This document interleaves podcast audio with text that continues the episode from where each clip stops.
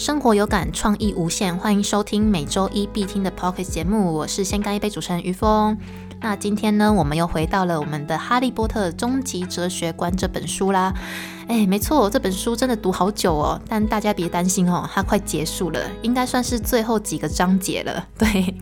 那如果你没有读过这本书的朋友呢，也不用担心哈，因为呃，我们的主题都是非常的明确、非常的分明的，所以呃，不管你什么时候听都听得懂。那我们也不会像在读书的样子哈，我不会整个念书念给你们听呐。我觉得说读书就是。会有太多人不想要进来听，对，但不是读书，因为这本书呢，就是用一个哲学观，然后下去探讨，就是哈利波特小说中里面的一些呃哲学面向这样子。嗯，像我们之前有聊过灵魂啊，也有聊过什么命中注定，对，然后还有聊过。呃，权力的诱惑，还有邓布利多就是同志的事情，哈，就是它的主题都是非常分开来的，所以你不管什么时候听都是听得懂的。你现在进来听也是听得懂的，对，除非说你真的对哈利波特没有太大的兴趣，那我觉得啊可以关掉没关系。哎，真的有人就这样子默默的把它关掉？没有啦，我不会生气，我顶多就是有点小难过而已。对，但是我觉得还好啦。就是如果你对哈利波特没有太大兴趣的话呢，我是觉得还好。可是如果你对哲学有兴趣的话，我觉得你可以继续听下去。对，好，那我今天就废话不多说哈，因为今天的主题有点有点长哈。对，没错，那我们今天就进入我们的主题啦。今天的主题呢是能力与选择哈。对，没错，邓布利多呢就曾经对哈利说过一句话，他说：“哈利。”我们的选择远比我们的才能更能呈现出我们真实的面貌。这怎么说呢？苏格拉底他也曾经说过一句话，他说：“呃，了解你自己就是智慧的开始。”就是呃，了解自己这个主题呢，就是自我探索这个主题呢，其实占。哈利波特小说中蛮大一部分的，就是像例如哈利，他其实也是在不断的找自己的路程中哈。哈利呃十一岁的时候才知道自己是巫师嘛，在那之前他完全对自己不了解，对。然后他也在就是他的求学过程中跌跌撞撞，难免难免真的会出现一些自我认同跟自我否定的时候出现哈。就是他也经常自己跟自己在打架这样子。然后我前几天就看到我朋友发了。的一个文，对我朋友他是呃插画家，然后他就发说，就是在创作的过程中啊，就是会不断的呃自我认同，然后不断的自我否定，就让我想到我上次看到一本，也不是一本书，一个算是一一篇杂志还是一篇文章吧，他在讲那个高敏感者。然后我就觉得非常有感，因为我自己应该也算是高敏感者。就是高敏感者呢，他们容易对生活周遭的事情产生想法。就我们很常会针对一件事情下去钻牛角尖，跟下去思考。说好听一点是思考，说难听一点就是钻牛角尖这样子。而且我们不止就是会思考之余，我们还会对于我们产出的想法会去反思。所以你们应该蛮常会听到我 podcast 有时候会。讲到一个想法的时候，我后面会又补一句说：“诶，或许不是大家都这么想的。”这就是我跟我自己在不断的打架中，对我自己对自己的想法的反思。不知道大家会不会这样？因为我真的无法很斩钉截铁的跟你说：“诶，对，世界就是这样。”诶，但真的不是啊，因为世界就是有很多不同的面相。所以我常常就是会讲出一句话之后呢，我再去补后面就是。相反的意思哈，就是不同的可能性。对，那我觉得高敏感者好像有这种特质，就是我们会不断的，嗯，对于自己认同，然后又对于自己否定。对，然后我看到我朋友的那个文章就特别有感。对，然后而且我们很害怕，就是自己的任何的一举一动会影响到他人，就是会造成他人不好的能量啊。就好比说。就好比说，有时候我都会在 podcast 讲一些就是比较负面的能量，就是可能像是有点小抱怨这样子。然后我其实也很怕我自己的这个负面能量会带来给你们。对，就是是有时候就是会一直在边不断的自我怀疑哈。然后我就会问我朋友，我就说：“哎，你听那一集会觉得负能量很重吗？” 那我朋友就说：“不会啊，还好啊。”我想说：“哦，那就好。”对，就是我不断的。一直在自我怀疑当中。对，但那个杂志上他也写说，其实这样的族群的人呢，应该算是呃同理心比较强的一个族群吧。我想应该是吧。对。然后就让我想到《哈利波特》里面不是也有一些哈利跟自己在拉扯的时候吗？就是在那个消失的密室那一集，就是哈利惊觉到自己跟呃伏地魔好像有许多共同的特质，例如像是他会跟蛇讲话，他会说那个爬蛇语，或者是呃分类帽差点把他分配到史莱哲林学院嘛。对，然后这件事情呢，也让哈利波特怀疑说，哎，我自己的个性是不是真的也有一些黑暗面？就是我是不是？跟啊伏地魔一样这样子，然后他就去询问了邓布利多嘛。那大家有记得邓布利多跟他讲了什么吗？就是我们刚才讲的那句话哈。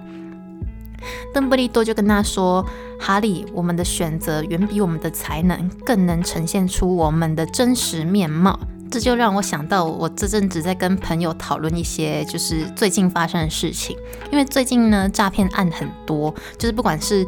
电商直销还是什么虚拟货币的投资理财有没有？对，就是我跟我朋友就会讨论这个，然后我们就会常常在分析，就是他们一些白皮书上面不可能的任务这样子，然后也会分析就是。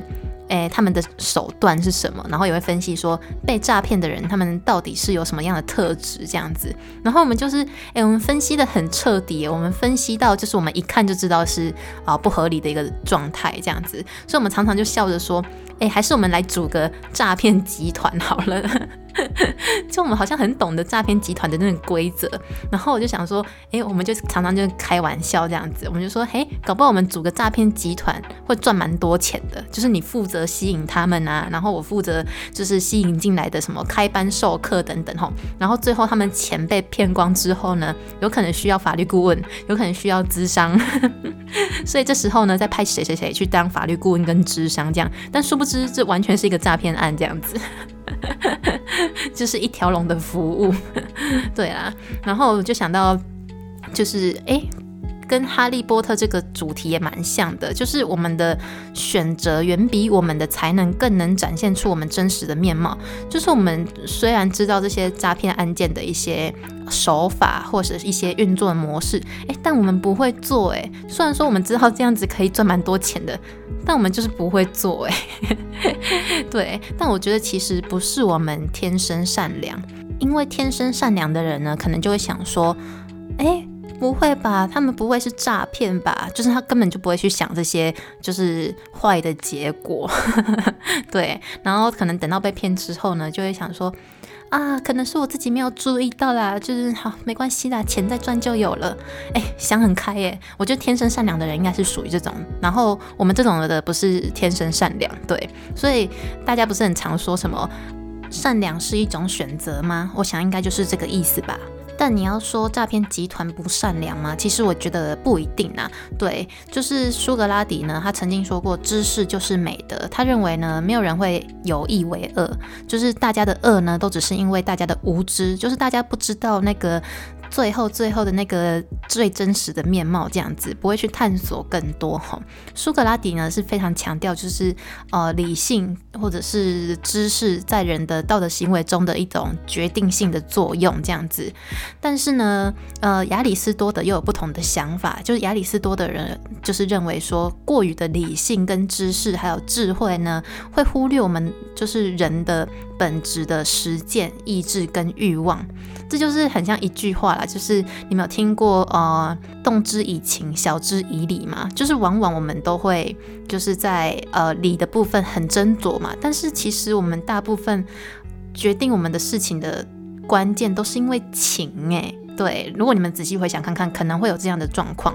对，所以我觉得这个需要平衡一下。就我认为说，哎，诈骗集团不一定是不善良，就或许他们家里有债要还，就是或许他们家人卧病在床啊什么的，就是他们有一些状况这样子，所以他们必须快速得到一笔金钱，所以他们才会呃走于诈骗这样子。那被诈骗的人呢，往往就是也是因为懒得查证，或者是就是一个贪念这样子，所以其实也是一厢情愿。的，所以说要说诈骗集团不善良吗？我觉得也不是这样子的。对，那选择这个主题呢，就是其实在最早的时候，在那个贝亚里斯多德有讨论过了，在他的著作叫做《尼格马可伦理学》，对，就是一本书哈的呃，这本书里面有说到说，就是人的实践与选择都是以上为目的。就选择呢，是对于在我们啊能力范围内的事物一种深思熟虑后的就是欲求这样子。就例如说，呃，伏地魔真的就这么坏吗？他可能认为就是在伏地魔世界里啊，可能就认为说魔法世界对他不友善，所以他才要想要改变世界。但或许他不是那么坏，就是他的初衷可能是善的，对。就好比说，恐怖分子就是这么坏吗？哎，其实不是哎。但说真的，我们的社会对恐怖集团就是非常的不友善啊，所以他们当然要反抗啊。对，就是这个概念哈，就是他们的初衷，我觉得不一定是不一定是恶啦，就是大家都是以善为目的的。然后这本书呢，其实也把选择分为三类，例如说，呃，他把它分成。呃，内在选择、行为选择跟动机选择，就是内在选择呢，就是例如像是马粪在选择要杀害邓布利多的时候，他最后没有去行动嘛，这只是他单纯在内在的一个选择。那什么是行为选择呢？行为选择就是呃，伏地魔选择杀害他人而获得长生不老，他的确就是在心里做选择的，那他的确也是在行为上做选择的，就叫做行为的选择。那最后的动机选择是什么呢？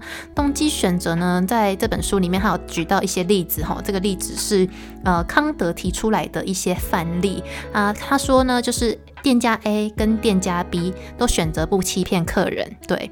但店家 A 呢这么做是因为他害怕被抓去坐牢，但是店家 B 呢，其实他就是只是因为他是老实人，他想要做正确的事这样子。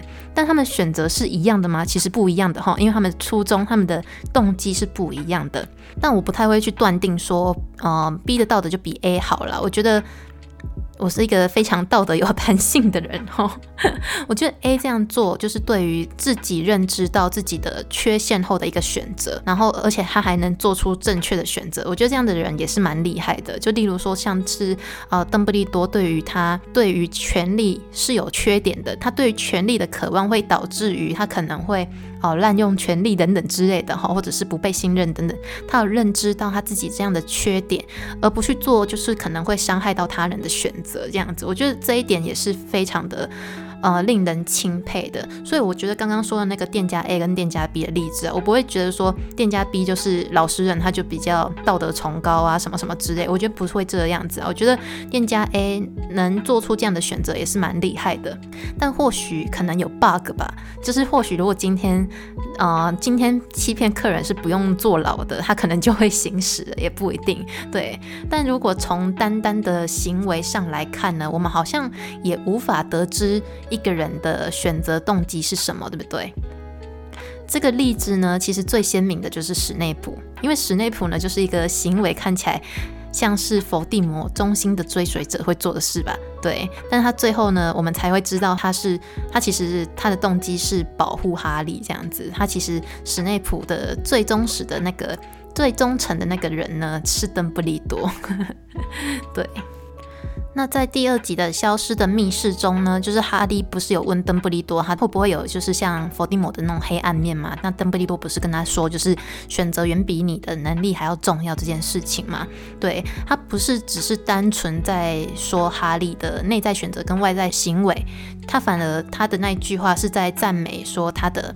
第三类的，然后动机选择，就是哈利他的动机是非常的纯粹、非常伪善的哈。就是哈利呢，他是为了救金妮而进入密室，所以尽管自己有危险，他还是哦不管哈，他就直接进去了。所以他的动机其实是非常善良的。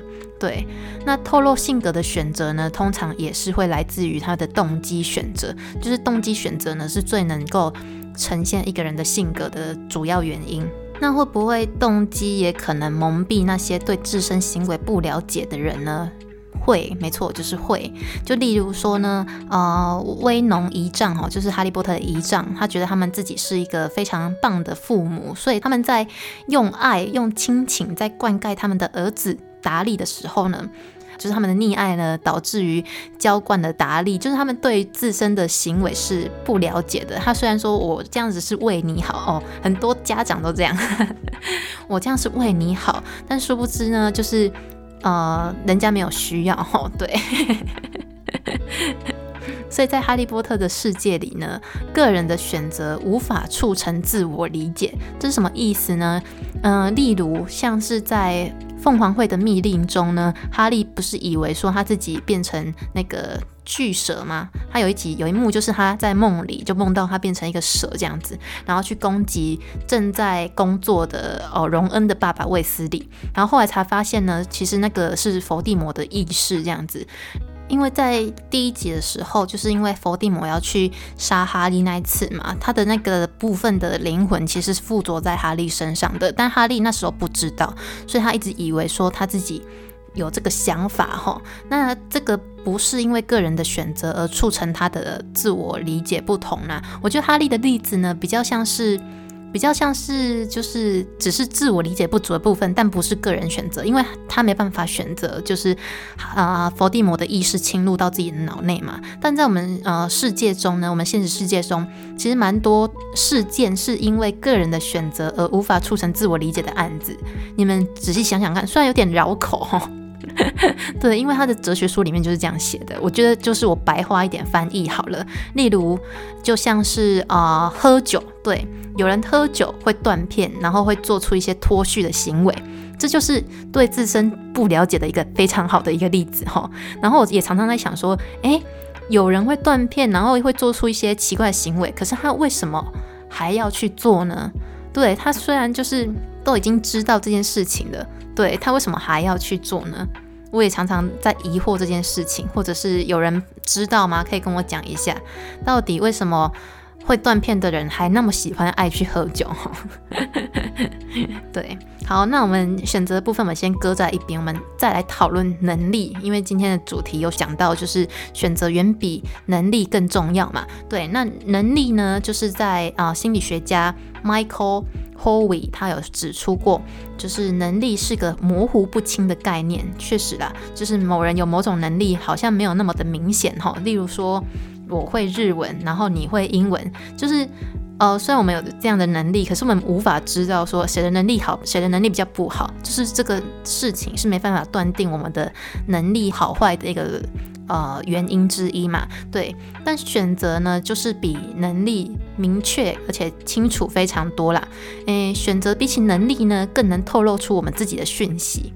像是哈利拥有史莱哲林的特质嘛，一些优秀的特质，例如像是非常稀有的啊爬蛇语呀，还有足智多谋啊，坚毅决心，而且也不太守规则这样子。就邓布利多也说过啦，就是每个特质呢都可以用在好事上，或者也可以用在邪恶的目的上。所以这就是选择大于能力的一个。重要关键就是我们为什么不做诈骗集团呢？不是我们不会做，是我们不想做，我们就不是这样的人，没错。然后在第一集，哈利不是去买魔杖吗？然后魔杖的老板就跟他说一句话嘛，因为他拿了一支，就是最后一支魔杖给他。那支魔杖呢，是跟伏地魔算是兄弟魔杖，对，他们的心好像是一样的这样子。然后他就跟哈利说一句话嘛，诶，我用英文讲给你们听好了，因为中文我觉得翻起来有点不太到位。那英文是说呢，他就跟哈利说，I think we must expect great things from you, Mr. Potter. After all. He who must not be named did great thing. Terrible, yes, but great. 他在讲那个 terrible, yes, but great 那边超有感觉的。他的意思就是说，就是呃，我们应该要期待你可能会有一些伟大的事情，会做出一些伟大的事情呢，哈利波特这样子。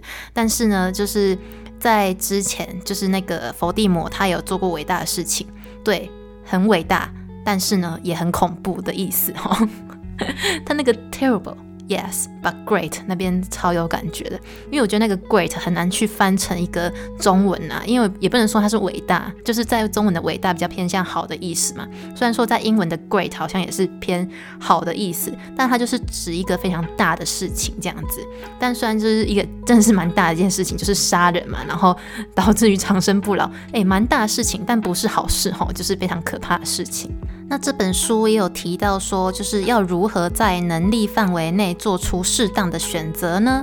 就是自我理解很重要啦，因为对于自我理解不足的人呢，就是会往往有太过大的梦想哈，然后却忽略到自己的能力匮乏。就例如说，像是呃《哈利波特》里面的那个。洛哈教授，大家记得洛哈教授吗？好像在第二集出现的，就是呃签书会的时候，就是他自以为自己是偶像的那个教授哈，就是他想象自己是一个伟大的黑魔法防御师，但是呢，他却连那个笼子里面的绿仙子都镇压不住这样子，所以要怎么样能够？就是做出我们能力范围内最适当的选择呢？他给我们的四个就是策略啦。第一个策略呢，要怎么达到自我理解的策略？第一个就是培养检视自己的自我习惯。你们有多久没有反思了？就是你们有多久没有自我反省过了？你们回去想想看。对，就是因为大部分人就是会对于要面对自己比较。没有那么让人愉快的真相，就是比较难去承受自己的不足啦。但自我理解就是需要时间，然后坦诚跟谦卑，就不要那么害怕，就是去面对自己的呃缺点。对我也超多缺点的，然后每天也是不断的在面对我自己的缺点，然后不断的调整，做适当的调整，也不用太逼自己说一定要达到超完美，因为真的没有人是完美的。对，就是不断的在碰撞中呢，就是去调整。自己这样子，但往往大家就是呃，可能都是会遇到麻烦之后才来反省自己，所以大家我觉得要拟定一个比较好的一个习惯比较重要。对，就好比说，不知道大家会不会有写，就是嗯，写计划的习惯。就是每个礼拜要做什么事情的习惯，对，或者是几点要起床啊，几点要干嘛干嘛的。诶，虽然说看起来很累哈，但是你习惯了就不累了。然后虽然说刚开始这样做。不可能一件一件事情都达到，就是你不可能一次改掉你说的坏习惯。例如我的坏习惯可能就是像是手机滑太多啊，那我就在下个礼拜我就要调整说，诶，我这个礼拜手机不能滑太多，不然我的其他进度会累。对，我们就是要做这样的调整。虽然说很累，对，但是呢，真的就是一个习惯而已了。你真的习惯了就不累。就好比说，哦，我可能每天晚上都会吃宵夜，这是打比方啦，就是每个人都有不同的，就是觉得自己好像可以改善的地方，但是又不去做的地方，吼。就例如像是吃宵夜这件事情好了，有些人每天晚上都在吃宵夜，然后渐渐的呢就会变胖，或者是导致自己身体变不好这样子。那当你有意识到这点呢，你想要改，是真的很想要改，但是要做很难，你就。你就做就对了，不要想那么多，就做就对了。习惯真的很难改，我确实我觉得是这个样子，但是不逼自己呢，其实你就看你要怎么样啊，就是你要继续烂下去是你的事情。但我就是会觉得有点罪恶啦，所以我觉得高敏感者的人都会有一些的特质，就是高敏感者呢，对于自身其实应该算是自我要求蛮高的，就是我们会。嗯，设定自己要几点起床，不能睡太晚等等的哈，就是我们对自己有无限的要求。诶，虽然说很累，但是呢，习惯真的就不累了哈。如果要培养一个好习惯，我非常推荐一本书，叫做《原子习惯》。对，虽然之前很夯，应该大家都有看过。如果没有看过的话，我觉得你们可以去听那个纹身说书，应该有说到，帮纹身说书夜配了一下。因为我自己很喜欢听温生说书啦，就是因为书太多了，真的有时候读不完，然后就很想要知道那本书到底在讲什么，你就去听温生说书。我妈最近就是来问我说：“你有看那个阿德勒的，就是呃被讨厌的勇气吗？”我就说没有，可是我还是可以跟她讲，就是大概是在干嘛的。我就说：“诶，因为我在看纹身说书。”我就说：“你可以去看纹身说书。” 对，就大家不要以为就是我好像读很多书哈，没有，因为我都在看纹身说书，是纹身读很多书，不是我。像是邓布利多就是一个。呃，自我觉察跟自我反思的一个非常好的例子啊，因为他对于那个权力不是非常渴望吗？这是他的弱点，然后他也知道，所以他就是他知道他自己无法摆脱这个弱点，吼，所以他就是从来就是不从事呃有办法掌权的一个职位。虽然说他校长，但是他校长其实也不是在他掌权的，校长就是魔法部在掌权的嘛，所以他很多次就被邀请到去魔法部担任部长，可是他都拒绝了这样子。这之前我们在那个权力那一集有提过。那还有另外一点呢，我们刚才讲了几点，就是我们刚才讲一点而已，就是要检视自我的习惯嘛。那第二点呢，就是要对自身不理性的倾向保持警觉。对，怎样对自身不理性的倾向保持警觉呢？就是我们人呢，就是经常会出现一些不理性的呃行为，例如像是偏袒啊，哦有成见啊，自我中心啊，思想保守啊。或者是啊一厢情愿，或者是刻板印象等等哈，例如像是哦哈利波特里面马粪对于麻瓜的不理解，然后他产生的一些就是不理性的种族歧视，对，然后像是荣恩在呃在那个我忘记第几集了，反正他有一段时间呢就是在吃醋，就是吃哈利跟呃妙丽为什么那么好的醋，这也是一个呃不理性的。呃，行为出现这样子，那要怎么样察觉自己这个不理性的部分呢？我觉得就是不断的反思啊，就是当你有在跟人家起冲突啊，或者是你在情绪上有起伏的时候呢，你做出来的行为，你去反思，就是你为什么会这么做？对，如果撇开那个情绪不好的部分呢，你还会这么做吗？对，不会嘛？对，所以你就要去想为什么就是会这么做。我举例啦，如果我今天在跟我妈吵架。然后因为我妈妈的一些情绪勒索，然后我就说出了一些就是比较伤人的话哈。但是这其实不是我的本意，就是我在吵架之后呢，我去反思之后，我就想说。诶，为什么会这样子？那得到的原因呢？可能就是因为，诶，我要讲出一些伤人的话，我妈才会记住，就是我妈才会认同我这样子，她才会止住她行为，对对。但或许有，是不是有其他方式可以让对方听到你的声音呢？不一定要用那么激烈的手段，吼，对。所以古人常说，动之以情，晓之以理，就是这样子啊。因为之前吴淡如有举过一个例子，我觉得。我觉得蛮酷的，我觉得哇，好会做人哦，这样子。就他在举说，嗯，好像他爸爸还是对他爸爸好像就是买房子还是投资什么的吧，但他跟他的弟弟都觉得不妥这样子，然后他弟弟就会一直劝爸爸，就是会哦分析啊各种理，就是各种讲理去分析这样子。然后当你讲理的时候，爸爸越不听哎，因为确实就是当你要讲理的时候。对方一定都想过一百遍的，对方比你就是更是当事人，他怎么可能都没有想过这些状况呢？所以不要去讲理哈。这时候吴淡如呢，他就说他他就动之以情，他就跟他爸说：“爸，我不会要你的一分钱，我都站在你那边。”反正就是讲一些就是比较温暖的话，这样子动之以情。所以后来爸爸就就是听吴淡如的话，就是没有去做那个投资案这样子。哎。好像蛮有效的诶，就想一想，好像生活周遭蛮多就是不讲理，可是只讲情的部分，或许对大家来说情才是最重要的吧。对，但是我觉得这个要平衡一下，就是你知道情是一个手段，但你要小理。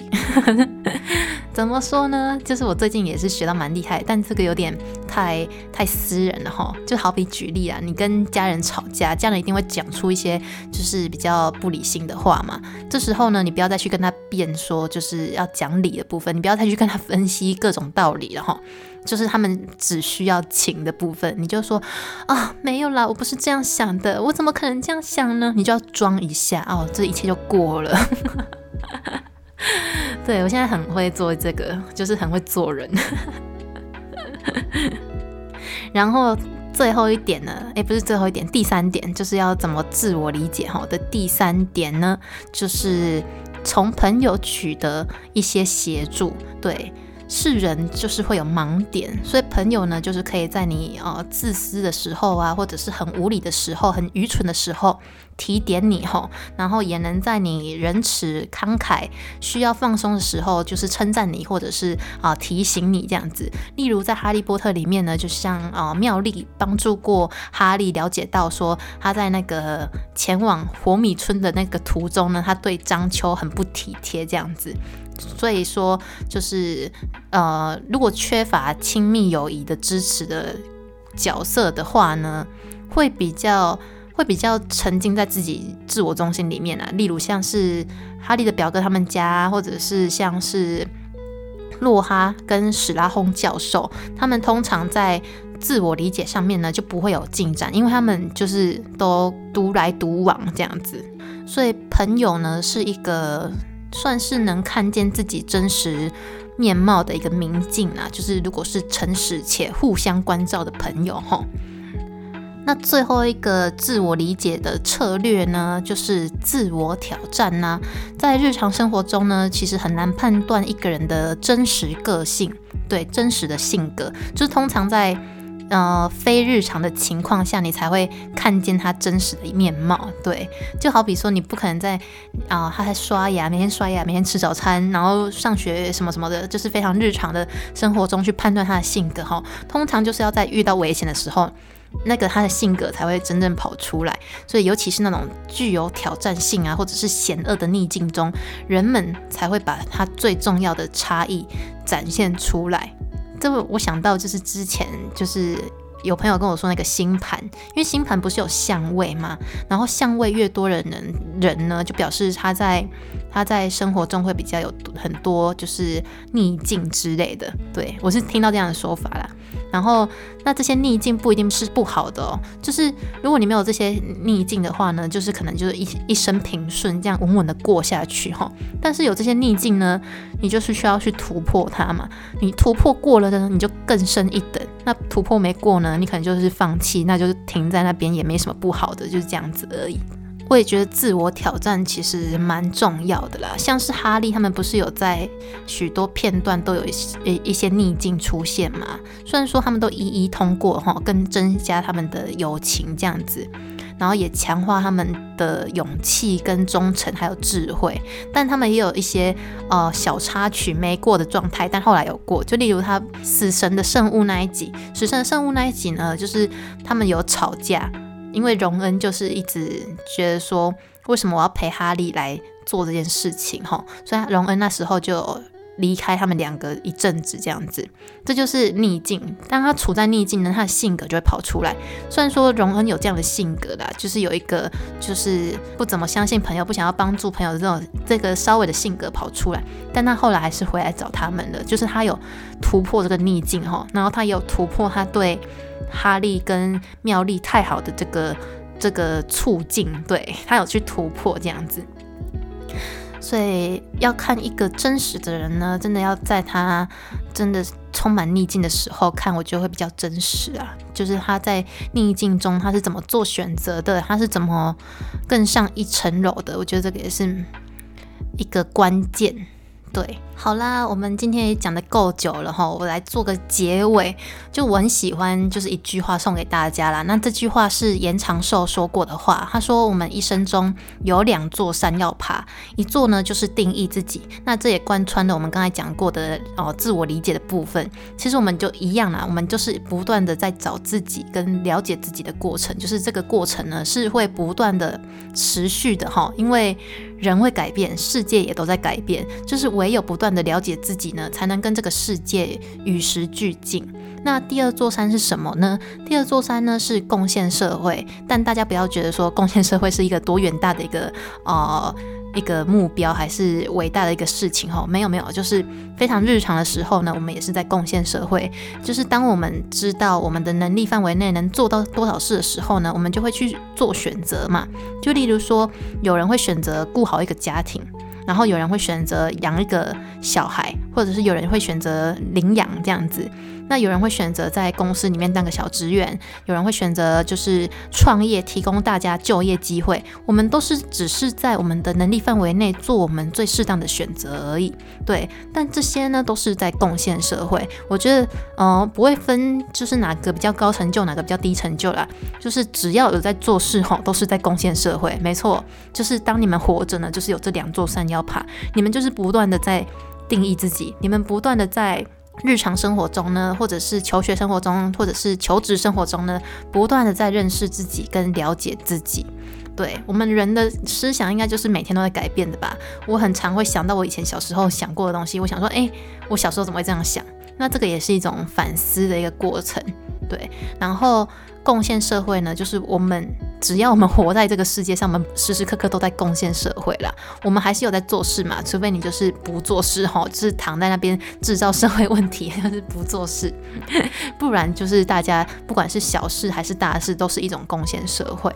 对我很喜欢这句话，就是分享给大家啦。那今天如果喜欢我的 podcast 的朋友呢，欢迎帮我到 Apple Pie 上打五颗星的评价哈，也都欢迎留言给我，跟我说你的想法，或者是私信我的 IG 让我知道一下哦。那我们下集见啦，拜拜，谢谢大家。